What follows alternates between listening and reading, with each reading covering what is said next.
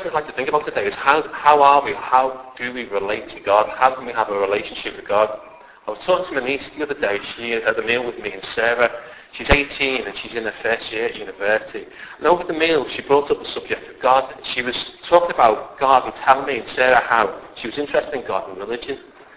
And as the conversation went on, progressed, she said that she'd like to find out more about God and maybe she'd try a few different religions and see what she liked. She said, I quite like Buddhism. I'll try out a few. Maybe I'll go to church as well. I noticed and I said to her that her attitude to God was a bit like her attitude to shopping. Trying out different things, shopping around till you come to your own decision. Trying out different gods, maybe shopping around and coming to your own choice. Well, is that appropriate? How does a person relate to God? Is this a good method, a good way to do it? So how do we have a relationship with God? Well, in our passage in chapter 3, verse 27 to 31 of Romans, you don't need to turn back there, we'll go back to it later. Paul asks three questions. A question about boasting, verse 27, which we're going to look at and apply at the end of this sermon. And a question about God being the God not just of Jews, but of everybody, which he, it's the question in chapter 3, verse 29 and which will be dealt with next week by Steve. And then finally, in chapter, uh, in chapter 3, verse 31, he asks a really serious question. Do we, as Christians, nullify, that means cancel or out or abolish the law with our teaching that the way to a relationship with God is by faith alone? Well, in our time today, God willing, we're going to look at what Paul says about boasting and faith, and we'll look at also how Paul answers this last question in verse 31, see what that Paul insists that we're put right with God by faith. It was by faith in the Old Testament and by faith in the New Testament. And the way we have a right relationship with God is the same for someone living thousands of years ago as it was for my niece today in 2010. To help us avoid the pitfalls of wrong ideas like those of God, uh, like those of my niece, let's look at what the law of God, the Old Testament, actually does teach. How does the Bible say human beings are to relate to God? So we're going to have to spend a little bit of time today looking at the Old Testament. And we need to do this to understand to get the full, full impact, really, of what Paul's saying in, in Romans chapter 4. So we'll do some work. We need to do a little bit of digging, a little bit of foundation work in the Old Testament. And if we do this, we'll see just how wonderfully unified God's Word is how God's word, both the Old Testament and the New Testament, is the same message. And that we're saved by faith alone in the same God as Abraham, the same God Abraham trusted in. So we're going to look at two Old Testament passages which we have read before, Genesis 15, but also Deuteronomy chapter 29, verse 12 to 13.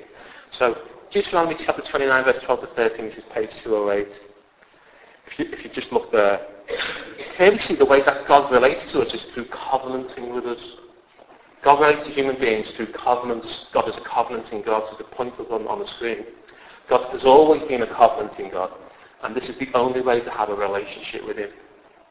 So here in Deuteronomy chapter 29, verse 12 to 13, is the last sermon Moses preached before he died. And the bit we're looking at is the end of the end of that last sermon. This was the last sermon he preached before his death, and therefore you can imagine it was important what he had to say. At the very end of his sermon, he tells the people that if they want to be in a relationship with God, then it needs to be a covenant relationship with God. Now this is the last thing on Moses' lips before he died, so it must be important.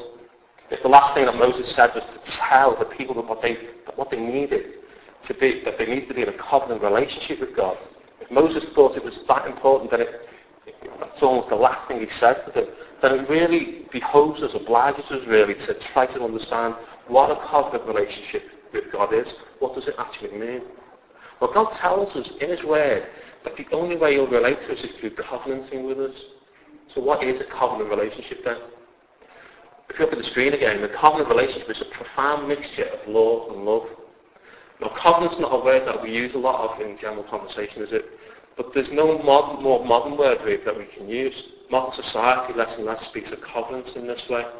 But if you want to understand, if you look at Deuteronomy chapter 29, verse 12, and the beginning of verse 13, you notice the language of love and intimacy there. Look at the verses there. It says in verse 12, You're standing here in order to enter into a covenant with the Lord your God, a covenant the Lord is making with you this day and sealing with an oath to confirm you at this day as his people, that he may be your God as he promised you and that he swore to your fathers Abraham, Isaac, and Jacob. Notice there, there's a language of love and intimacy. Paul uses what personal, possessive pronouns. What do I mean by that? He says, we, we are his people, not just our people. He is our God, not just God. So whenever you hear personal possessive pronouns being used, you know he's talking about, it's talking about an intimate relationship. So if you heard me talking and I said, my Sarah, my Rosa, or our David and Victoria, you know I was talking about people close to me, a child, wife, brother, sister, someone close and intimate. So first, you look at the covenant, you see the language of love and intimacy. But second, you see the language of law as well. Yeah, it's sealed with an oath. You see that at the end of verse 12? 12 it says to confirm. Do you see that there? It says to confirm this. That's legal language. So there you've got it. That, that's what, what a covenant is. A covenant is a relationship, but it's a relationship more loving and intimate than a merely legal relationship. And it's more binding and enduring and accountable than a merely personal relationship. So it's a real blend of law and love. It's really stunning because it's a personal relationship. It's more love, but it's made more loving and more intimate because it's legal. We promise and we make vows to be loving, to be faithful no matter what the circumstances. Now, modern society doesn't really have a category for this. We don't speak like this because modern society makes everything up be ordered around the individual. That's why my niece bought the way she did. You see, she's individual going shopping for God. It's quite flabbergastingly arrogant when you think about it just for a moment. In modern society, your individual happiness and fulfillment and right is, is absolute, and everything else is a means to that end, even God. So in modern society, all relationships start more and more like this, but two people look at each other and say, I'll be what I should be, as long as, and to the degree that you are what you should be, and if you're not, I'm leaving you. Now, not all relationships ought to be covenant relationships. You should have consumer relationships as well. For example, I know my music to get the paper from them in the morning. We talk briefly. But the only reason I go there is because they have an offer on for the Times there. It costs 40p, not a pound. That's a saving three pounds a week. But if I could get it cheaper next door, that's where I'd go. I'm out of there because it's a consumer relationship, it's not a covenant relationship. And plenty of our relationships should be like that. And at the one end of the spectrum, they are. Then at the other end of the spectrum, you've got marriage, you've got covenant relationships like marriage, and in the middle you've got like various kinds of relationships. Some friends are closer than others, they're more covenantal, and some not so much. But here's the point. If the most profound, most joyful, most life-changing, most deep and glorious relationships are covenant relationships, then your relationship with God has got to be through and through a covenant relationship. It has to be. Now, here's the problem. Modern people, as I said, they have real trouble mixing law and love together. And what they say is, oh, I'm spiritual, but I'm not religious. Uh, I don't know if you've heard that kind of talk. I believe in God, but I don't need a religion or a church. Now, sociologists for years have been uh, finding modern people like to say, I'm spiritual, but I'm not religious. Now, actually, what does that mean? Well, what does that mean in practice? And here's what it means. It means I believe in God. I want a relationship with God, but I don't want to go to church. I don't want a church or a synagogue. I, I don't want people telling me what I've got to believe. You know, I don't want to give up my freedom, my right to say what's right and wrong for me.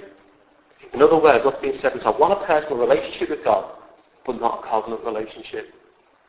The Bible says that's impossible, that God only relates to us in terms of covenant, in terms of law and love.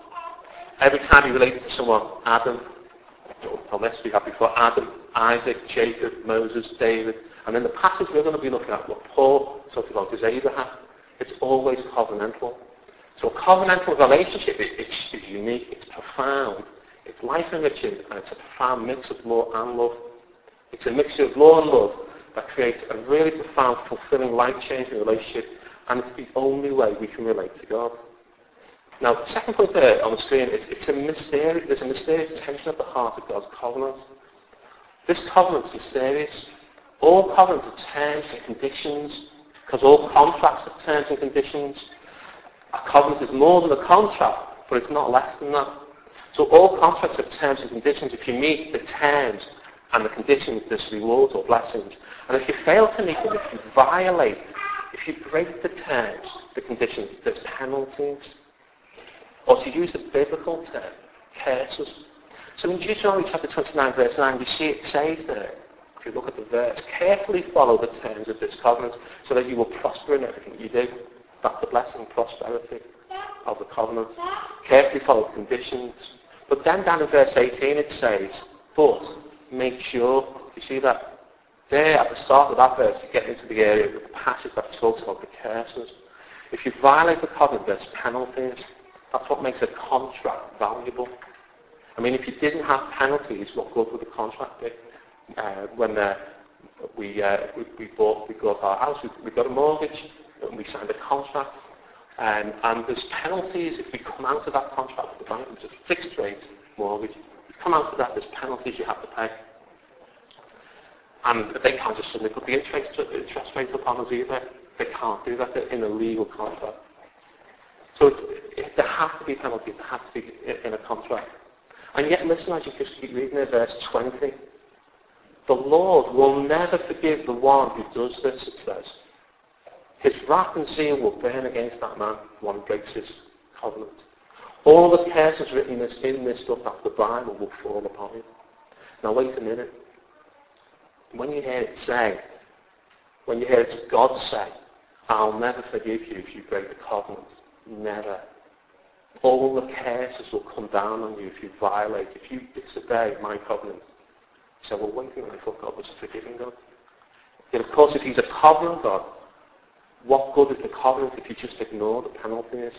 See, who cares? I'll just forgive you. And the point, this point, at this point, understanding the covenant gets to the very heart of the central mystery of the Bible, what Paul's explaining in Romans chapter 3 and chapter 4. And it gets us right into the heart of what the central message of the Bible is. Because if you read through the Bible, what you find in every book, not just in some books of the Old and the New Testament, you find statements where God says, can't bless the disobedient people. You must obey. I'm a just judge. I can't just ignore sin. You must keep my law. You get statements like that. There are hundreds of statements like that. I can't bless you if you're disobedient. But there's also hundreds of statements in the Bible that say, I'll never leave you. I'll never give up on you. I'll always love you. I'll never forsake you. Over and over and over it says that. And if you read the Psalms, you get one after the other in the same Psalm sometimes. You have got saying, I only bless you if you do this. And other times God's uh, uh, going, saying, I'm going to bless you no matter what you do. And that seems like, a, that tension just seems as if it's something you can't resolve. But it's the plot line of the Bible. It's what's what like propels the story of the Bible forward. You see, the people, you see the people in the Bible failing and failing and failing, and then the cry goes up, will God give in to his people and just accept whatever they do? If so, how can God be holy? Or will God just give up on his people, but then what about his faithfulness? So in other words, are God's blessings based on what we do, keeping the conditions of the covenants, or are they unconditional, not based on our keeping the covenants? And it's, this is in all parts of the Bible. And what we tend to do is we tend to come down on one side or the other. So instead of following the balance of the Bible, we say, well, um, we, we, we come down on one side or the other. So what do we mean by that? Most people read the Bible in Uh, either like kind of like a lenient way. They say, yeah, you know, you need to obey. You should obey the Ten Commandments. You should be good. But in the end, God loves everyone and will accept everyone. I don't know if you've heard that. Maybe you even think that.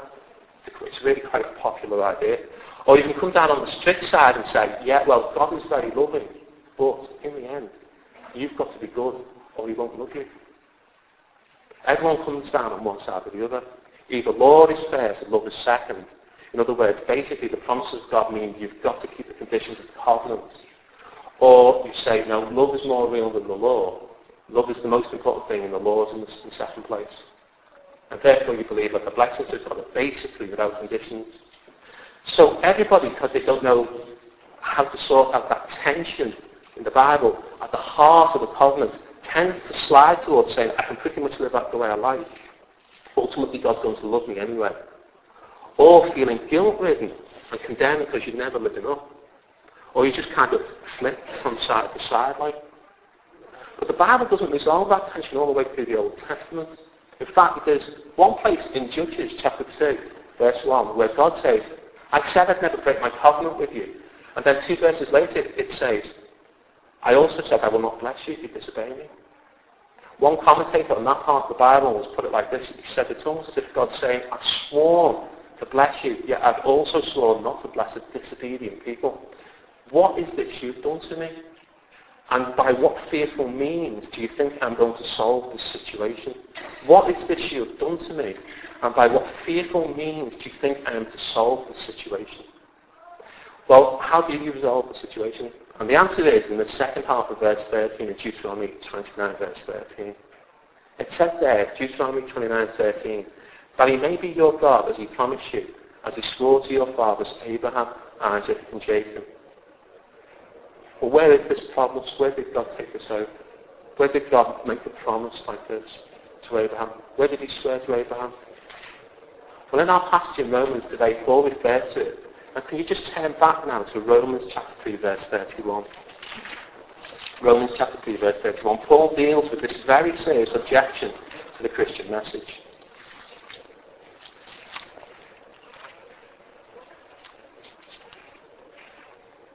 And that's um, Romans chapter 3, verse 31. He says there, do we nullify the law through saying we are justified by faith? Do we nullify the law? Are we breaking the covenants, if you want? Are we dismissing all God's been saying in the Old Testament about his law? Notice Paul immediately says, no, not at all. On the contrary, explains, by saying we're justified by faith, we're in fact upholding the Old Testament law, we're upholding God's covenant. Well, Paul asks the right question then in chapter 4, verse 3. Look at chapter 4, verse 3. He, asks a question. He says, what does the Scripture say? Well, he's just said in chapter 4, verse 2, if Abraham was put right by God, by his good works, then he could boast about that. No, he did it. But what does the Scripture say? That's the right question to ask, isn't it? What does the Bible actually say? What did, did Abraham go around boasting about what he did? But what does it say? Paul comes from it in verse 3. Look at chapter 4, verse 3. It says that Abraham believed God, and it was credited to him as righteousness. Now what does that mean? Well, it means that God solved the problem of our sin, not us. God solved the tension in the Bible. God solved that tension himself. That's the next point. See, this verse, Paul's quoting, comes from a crucial place in the story of God's dealings with Abraham. You remember the story of Abraham?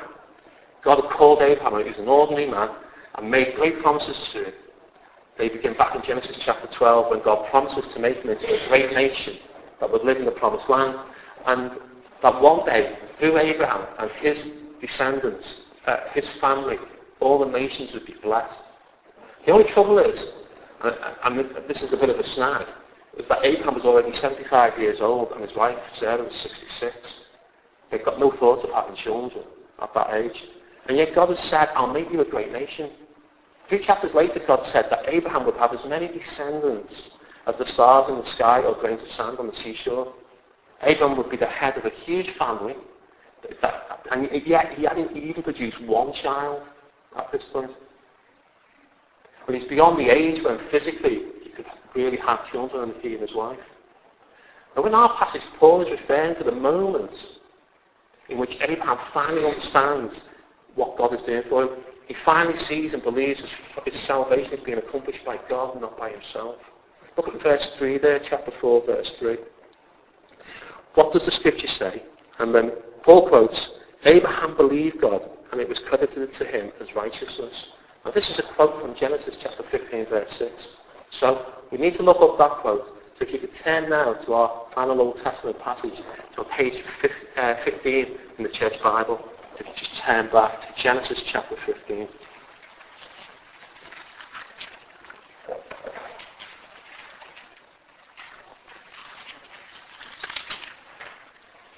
Genesis chapter 15.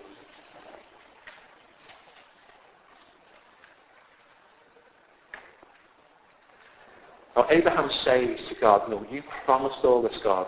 How do I know I'm going to get this? Look at verse 8 there, chapter 15. But Abraham said, O sovereign Lord, how can I know that I shall gain possession of it? God is so gracious to Abraham with his doubts. Look at the verses. God shows Abraham that this is certain to happen. God swears to Abraham. God takes an oath. Abraham isn't called to have blind faith. God's really gracious to Abraham here. He says, I know you're, in your 90s past childbearing age. I know your wife can't conceive. But he says to Abraham, do you see the stars? You're going to be a father of a family that's going to have more descendants than there are stars in the sky. And Abraham believed God. And that's the place, Paul says, where it was credited to him, to him as righteousness. But then Abraham does the thing you and I would do, which is say, how do I know for sure? There's a little doubt there. Of course there is. They're in the 90s. And, and how do I know you're going to really do this, God? Um, you know, in that thing that uh, Rachel before said, said faith. What was the last one? The H, can you remember?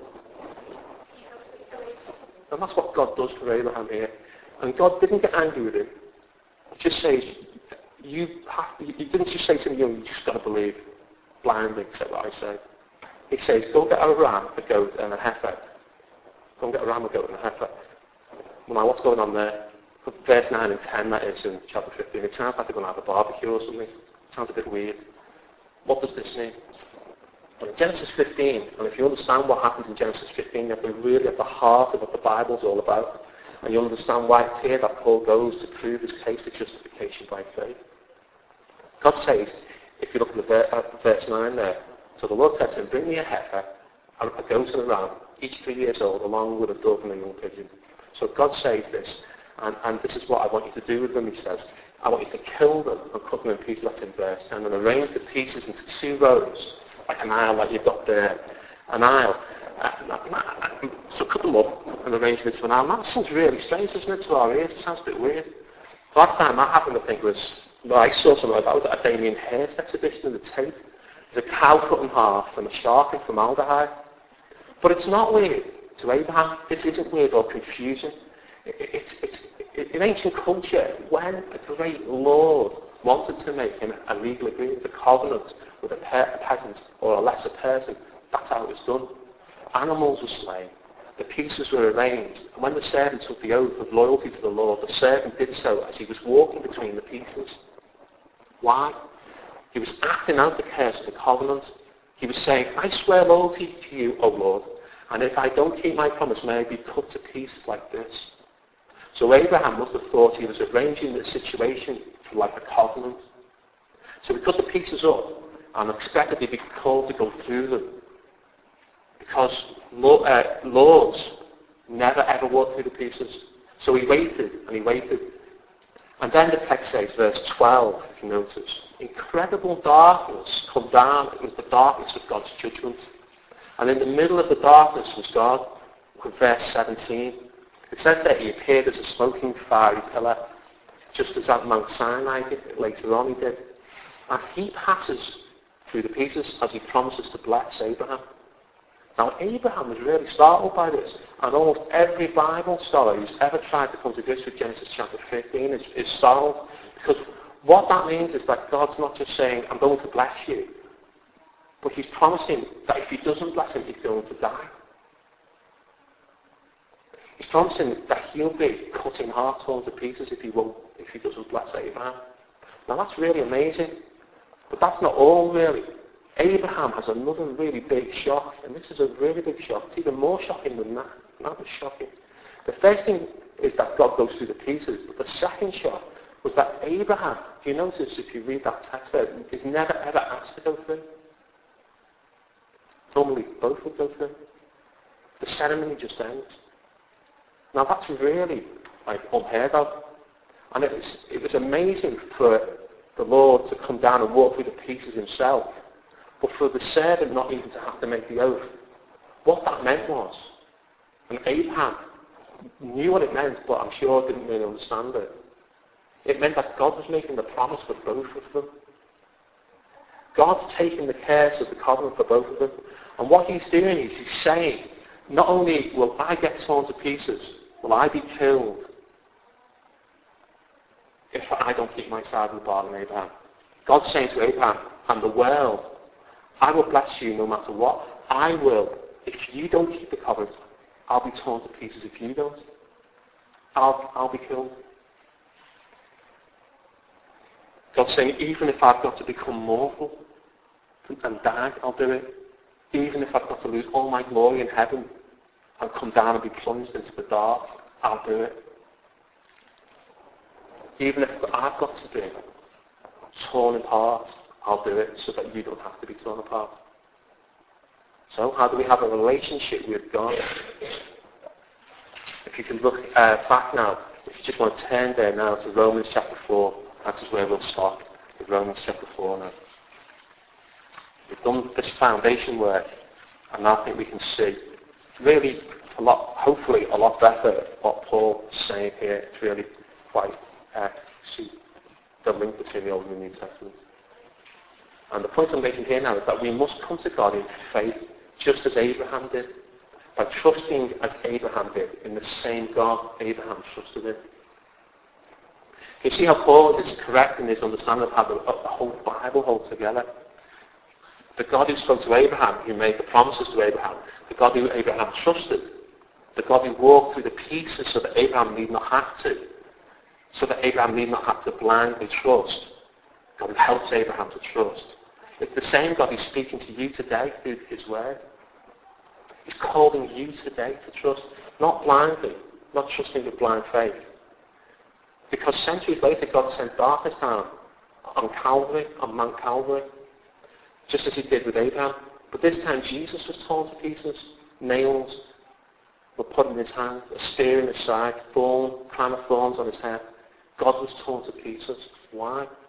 Well, Paul tells us in Galatians, in a parallel passage to ours in chapter 4, which don't need to turn to because it's on the screen.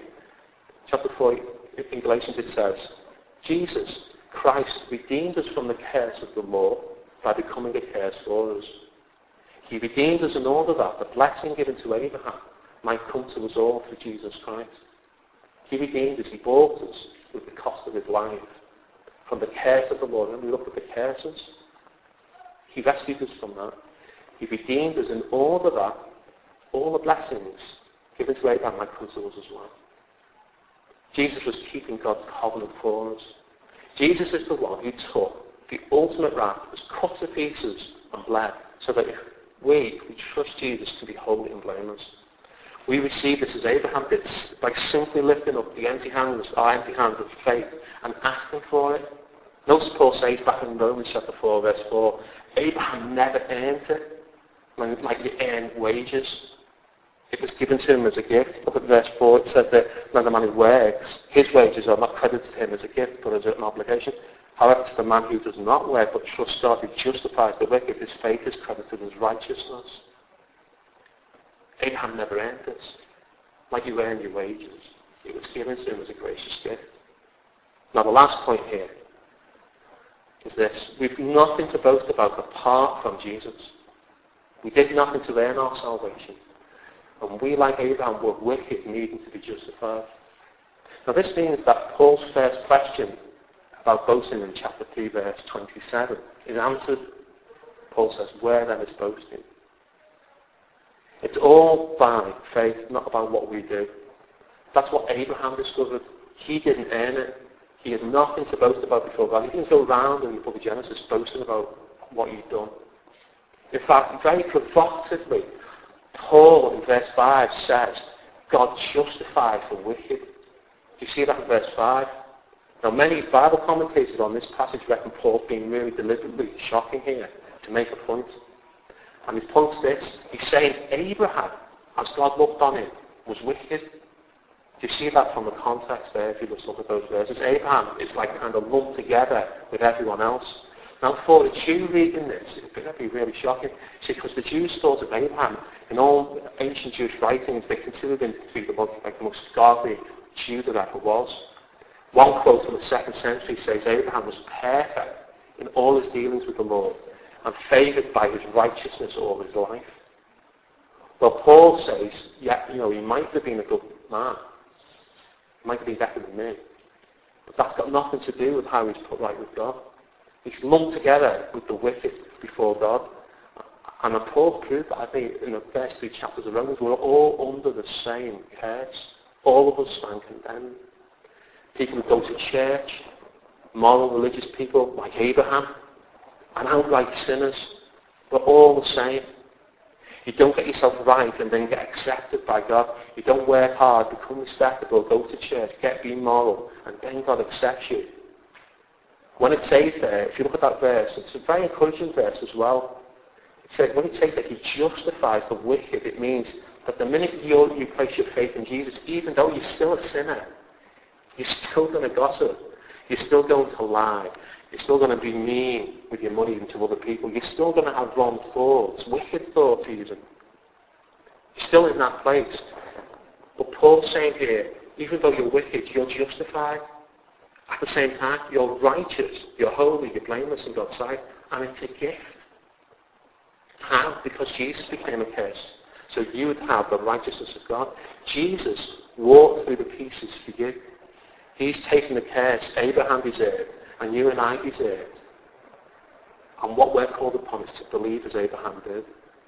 Abraham was justified by faith, believing God, taking God at his word, and solely.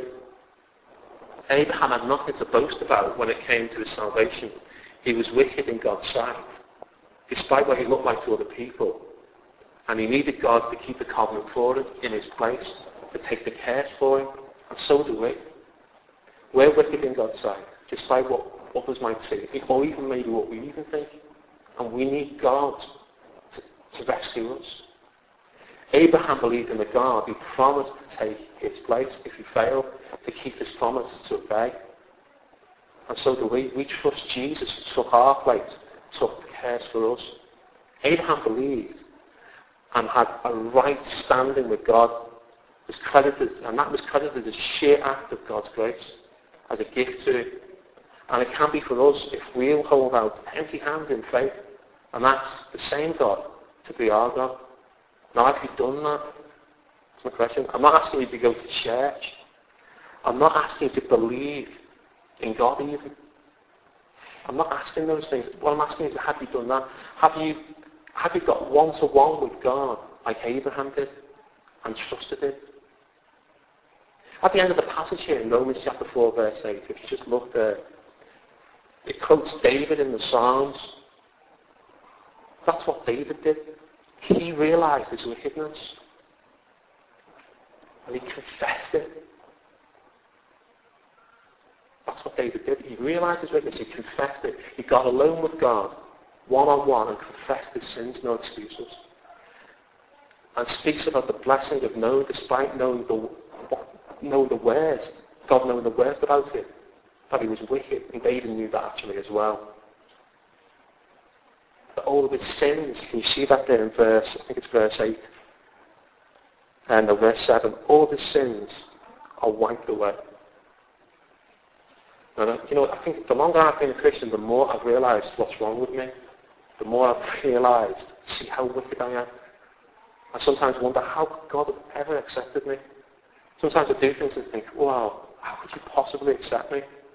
But that means when God first accepted me, which he did, and I believe, he knew the worst about me. He knew what I was capable of. He knew what I would do. And yet he still loved me. He knew the worst about me. He knew I was wicked. Even though I didn't. I probably still don't know really fully how we're am. And yet he still accepted me. You need to honestly get one-on-one with this God who knows you. Today, tonight, maybe as we share communion, speak to him. Confess to him. If you've never done that, have you ever done that? Have you ever gone one-to-one with God? And if you're a Christian here, do the same. Do the same as David did in the psalm at the end here. Thank God. Is that your experience? Are you joyfully thanking God because you know this? That God has justified you by faith alone. He has taken your curse. He's kept the covenant for you. You're wicked, you still know that, don't you? But you're completely justified by faith alone at the same time. Meditate on that, what he's done for you. Do that. Do that today. Let's pray.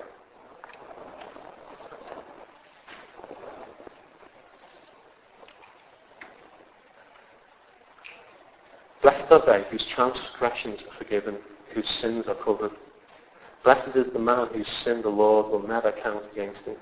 Heavenly Father, I pray, Lord, that there might be somebody here this morning, Lord, who's been coming to church maybe, who, Lord, thinks that uh, they need to work hard to uh, keep your laws and to be good in order for you to accept them, Lord, and have misunderstood the whole purpose of your word, the whole purpose of the story of the Bible.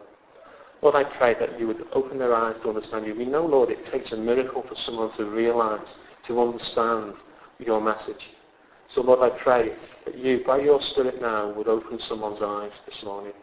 And that, Lord, you would be kind to us in this church, Lord, that you would be at work in our congregation week by week, by your Holy Spirit, opening blind eyes to this wonderful and glorious truth. Help us, Lord, as we preach your message, to keep true to it, Lord. Lord, we thank you that, Lord, we are not getting rid of what your word says. We're not nullifying your law, Lord, but we're upholding it as we preach about Jesus and all that he's done. So we thank you, and we ask all these things in Jesus' name. Amen.